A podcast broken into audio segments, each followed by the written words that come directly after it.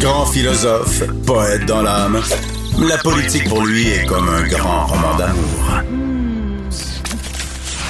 Vous écoutez Antoine Robitaille, là-haut sur la colline. Mon prochain invité s'est surpris en chambre hier des passages contre l'étalement urbain et la construction de nouvelles routes trouvés dans le livre de François Legault. Il y en a juste un qui date de 2013. C'est Sol Zanetti. Bonjour. Bonjour. On va réécouter votre question. J'ai fait un petit montage parce qu'il y a quelque chose de formidable à votre question. Page 252. Dans les régions urbaines, le trafic automobile constitue un véritable fléau. Il serait sage, pour régler les problèmes de circulation, de mettre d'autres moyens à contribution que la construction de nouvelles routes. En 2013, le premier ministre était d'accord avec Québec solidaire. Les nouvelles routes ne règlent pas le trafic. Et maintenant, je vais citer Claude Barzotti. Mais qu'est-ce qui s'est passé? Mais qu'est-ce qui s'est passé? Y a plus que de la technique. J'ai besoin de rêver.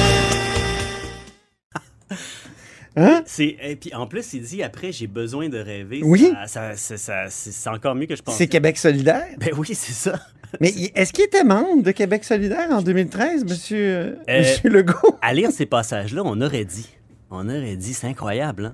Quoique dans Cap sur un Québec gagnant, euh, le projet Saint-Laurent, Mm. il y a des beaux passages pétroliers aussi. Oui.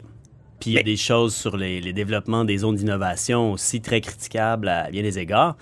Mais sur Il vous a rejoint sur le pétrole, finalement, oui. mais on dirait qu'il a reculé sur les autoroutes. Euh, ouais. Alors que c'est dangereux de reculer sur une autoroute. Effectivement, c'est dangereux, surtout si elle est sous-fluviale. Mais euh, non, c'est ça, c'est c'est fou. Il dit, il dit ça détruit, les autoroutes détruisent les vies de quartier.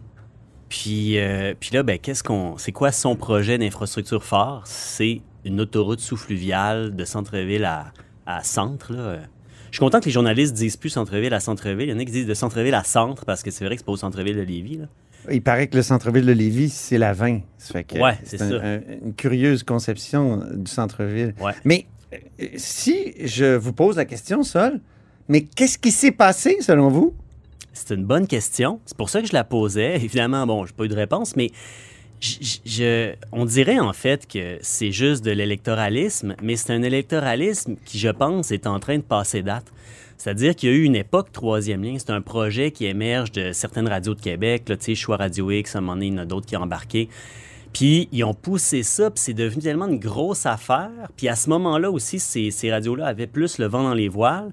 Là, la CAQ a dit, c'est le projet avec lequel on va gagner Québec. Puis là, ils ont embarqué là-dedans. Puis là, les conservateurs aussi au fédéral ont embarqué là-dedans.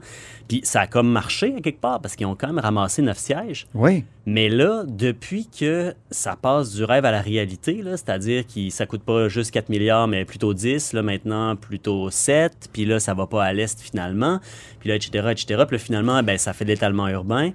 Euh, à chaque fois qu'ils annoncent des trucs, c'est la tendance des sondages, quand on les fait comme faux, là, est à la descente. Ah oui, Qui inclut... euh, Mais pourquoi pas, pourquoi Québec solidaire propose pas transport en commun sous-fluvial? Il pourrait très bien avoir un tube, euh, un peu comme entre euh, Longueuil et l'île de Montréal, entre Laval et l'île de Montréal. Euh, Est-ce que ce serait pas ça la solution? Pourquoi vous le proposez pas fermement, clairement? Parce que nous, ce qu'on propose, c'est qu'il y ait une, une commission parlementaire ou au moins des études pour faire, pour, pour vérifier ce serait quoi les meilleures solutions de transport en commun interrive. Puis on n'est pas expert nous-mêmes, puis ça coûte de l'argent faire ces études-là. OK. Puis parce que, mettons que vous dites, on fait un, un tunnel sous-fluvial qui est juste un métro centre-ville à centre-ville, du Oui. vieux Lévis au vieux Québec, mettons. là. Oui. Bon. Mettons, moi, hop, objectivement comme ça, si ça coûte pas cher, on dirait, waouh, c'est formidable, mais il faudrait regarder combien ça coûterait, si c'est possible. Puis une fois qu'on a ça, est-ce que pour ce montant-là, c'est la meilleure affaire qu'on puisse faire pour am- améliorer la mobilité? Hmm. Parce qu'à ce montant-là, peut-être que tu peux faire beaucoup plus pour la rive sud que ça. Fait que la question, c'est il faut le meilleur projet au meilleur prix. Puis nous autres, évidemment, on est prêt à mettre beaucoup d'argent dans du transport en commun. Sauf que euh, on peut pas avancer de même sans avoir mesuré ça. Puis le gouvernement, il veut pas le mesurer. Mhm. Mais est-ce que ce serait pas une, une- une bonne promesse électorale? Est-ce que ce serait pas, mettons, un, un- un élément important d'une d'une plateforme électorale pour Québec d'avoir au moins une réponse Ouais. à, à cette question-là? Parce que c'est c'est vrai que Interrive, là, à Montréal, ça fonctionne. Là. Le Longueuil, je pense que la ligne jaune, justement, c'est la ligne la plus achalandée. Ouais. Mais il y a aussi une grosse différence, je pense, euh, parce qu'à Longueuil, j'ose avancer que c'est moins profond puis moins large qu'à Québec. Fait que le défi technique puis le coût est pas la même non plus, pas le même non plus. Euh, la densité de population est pas la même non plus. Il faut que ça justifie aussi l'usage. Il faut qu'il y ait du monde dedans puis que ça rentre au poste. Euh, tu sais, la meilleure solution, là, est-ce qu'on a pensé à évaluer si des navettes juste de piétons et cyclistes aux, aux 10 minutes de centre-ville à centre-ville, là, dans les mêmes installations. Tu sais, on a-tu évalué ça? Puis combien ça coûterait? Puis ça, ça, ça ferait peut-être pas la même affaire. Ça ferait peut-être la même affaire pour moins cher. Il y a plein de- d'autres choses qui sont possibles. Puis l'affaire, c'est que, mettons que le gouvernement disait, on fait l'étude, là, les scénarios sont tous là, objectivement, on regarde c'est quoi la meilleure. Puis après ça, ben, chaque parti pourrait promettre celui qui correspond au montant dans lequel il est prêt à investir en transport en commun. Sauf que l'affaire, c'est qu'il faut faire cette étude-là sérieusement. Puis moi, je trouve ça risqué personnellement de dire, de promettre aux gens telle affaire bien précise sans avoir fait les études, puis après ça, t'es pogné pour rétro-pédaler parce que c'est plus un bon projet. Vous avez l'impression que la CAQ a fait ça. Ben, la CAQ a fait ça. Sais, Ils ont dit on promet ça parce que c'est ça que le monde veut. Mais là, ils n'avaient pas calculé combien ça coûterait. Ils n'ont pas fait l'étude de tous les scénarios. On se rend compte qu'il y a plein d'inconvénients. C'est n'importe quoi. Est-ce que les municipalités sont des nouveaux alliés de Québec solidaire? Je regardais une photo euh, tout à l'heure de 2009. Il y avait le dépôt d'un rapport sur l'éthique dans les municipalités. Puis là, il y avait en complet euh, Gilles Vaillancourt, euh, il y avait Michel Bissonnette, qui est encore maire d'ailleurs à Saint-Léonard. Il y avait toute une, une bande de... Ça avait l'air d'une photo prise dans Les Sopranos, là. Et au- aujourd'hui, quand on voit des photos des maires, c'est tout à fait Ouais. différent. Puis, j'écoutais le, le discours de Gabriel Nadeau-Dubois ce matin qui disait euh, euh, Vous m'inspirez. euh, quand on me demande quel est le- le politicien qui m'inspire, ben, c'est vous qui m'inspirez, vous. Il disait ça à l'UMQ, aux assises de l'UMQ. Donc, est-ce que c'est des nouveaux alliés pour Québec solidaire, les maires? Ben, moi, c'est ce que je Maires souhaite. et mairesses. Ouais, moi, c'est ce que je souhaite. Euh, tu sais, les- le renouveau municipal qu'il y a eu, euh, c'est incroyable. Des maires, beaucoup de mairesses dans des grandes villes, euh, des, des jeunes euh, qui veulent faire la transition écologique. Puis pas juste dans les gros milieux urbains denses, aussi dans, les, dans le milieu, dans, en ruralité. Puis c'est inspirant. Puis pour le faire, ils ont besoin que le cadre politique change au Québec. Ils ont besoin qu'on règle des affaires avec les revenus des municipalités. Il faut pas que ça dépende juste de l'impôt foncier. Il faut qu'on règle des affaires sur la protection interagricole, sur l'étalement urbain. Puis ils ont besoin que Québec soit leur allié. Puis ils ont besoin de faire financer des projets de, de structure de, de transport en commun, entre autres. Et là, euh, on a un gouvernement qui dit... Pas juste d'être asservi aux taxes foncières, dans Non, le fond. c'est ça, parce que si- sinon, le système crée de l'étalement urbain, peu importe la volonté politique. euh, fait qu'il faut, ils ont besoin, ils ont besoin d'allier justement au gouvernement du Québec pour faire, leur donner les outils de faire la transition écologique, parce que rappelons-nous que 50 des la- les réductions de GES possibles sont sur la la responsabilité des municipalités du Québec. Fait que si on les outille pas, on n'atteint juste pas nos cibles, c'est impossible. Puis à Québec solidaire, on a vraiment cette, euh, cette vision-là de faire la transition, de décentralisation, donner du pouvoir aux municipalités. Donc, quand un Bruno Marchand à Québec, le maire de Québec, dit c'est fallacieux euh, la manière dont le gouvernement euh, argumente là, en- en- sur l'étalement urbain, c'est même dangereux. Il a dit, vous êtes d'accord avec, Ah, avec par- lui? parfaitement d'accord. Puis, ah ouais, non, non, c'est ça. C'est comme si, tu sais, la question des ponts par million, là. Ça- Oui. C'est, je veux dire, c'est sûr. Je veux dire, je mets ma main au feu qu'il y a, c'est pas un urbaniste puis un ingénieur qui sont arrivés avec cette idée-là, là. Tu sais, c'est de les, La CAQ dit c'est le gouvernement fédéral qui fait cette mesure-là. C'est Ah, c'est ce ouais? que François. Bonnardel a dit. Il a dit c'est pas un indice, mais le fédéral a déjà parlé de, de choses comme celle-là. Moi, je l'ai Ouais. pas vu, j'avoue. En tout cas, je ne sais pas si que ce soit euh, au fédéral ou ailleurs, si ça vient d'ingénieurs ou d'urbanistes. Moi, je pense que ça vient de c'est une stratégie de communication pour monter les villes les unes contre les autres en le faisant à croire que ça, sel- selon cette mesure-là, tu n'as pas encore eu assez, puis euh, donc il faut que tu ailles l'obtenir. Mais c'est vraiment le monde n'a pas embarqué. là. Le Québec n'a pas embarqué dans le PPM. Puis là, je pense qu'il commence à réaliser qu'il faut que- va falloir qu'il commence à avoir des vrais arguments parce que là, ça peut pas juste rouler sur des lignes de com. Là, tu sais. Mhm. Mais vous qui êtes un, passionné de l'État du Québec, vous voudriez que ça se devienne un État euh, Indépendant. souverain, indépendant. Mais si on vide l'État du Québec par le bas, par les municipalités, Puis de toute manière, euh, avant qu'il soit indépendant, il est pas mal vidé par le haut, par le fédéral, on le sait, de- depuis le rapatriement puis tout ça. Est-ce est-ce qu'il n'y a pas un risque que cet État-là cet État-là soit doublement affaibli? Parce que là, je, je vois ça, là, euh, Gabriel Nadeau-Dubois dit il faut changer la nature de la relation entre Québec et les villes. Depuis trop longtemps, le gouvernement du Québec traite les municipalités comme des enfants. Il est temps qu'on vous considère comme des adultes. Ouais. Mais en même temps, est-ce que l'État du Québec n'a pas un devoir de planification régionale? Puis si vous, si vous étiez au pouvoir, peut-être Ouais. qu'il y aurait des maires qui voudraient continuer à faire de l'étalement urbain, puis peut-être que là, vous respecteriez pas le- le- leurs compétences et tout ça. Vous voudriez euh, plutôt aller dans l'autre sens. Ça, ça peut arriver, ça. Ben, il y a. euh, pour nous, l'objectif, c'est la souveraineté populaire. Fait que c'est le fait que les, les, les peuples du Québec soient souverains. Fait que oui, évidemment, ça passe par, dans notre contexte politique à nous, par l'indépendance puis la souveraineté de l'État du Québec.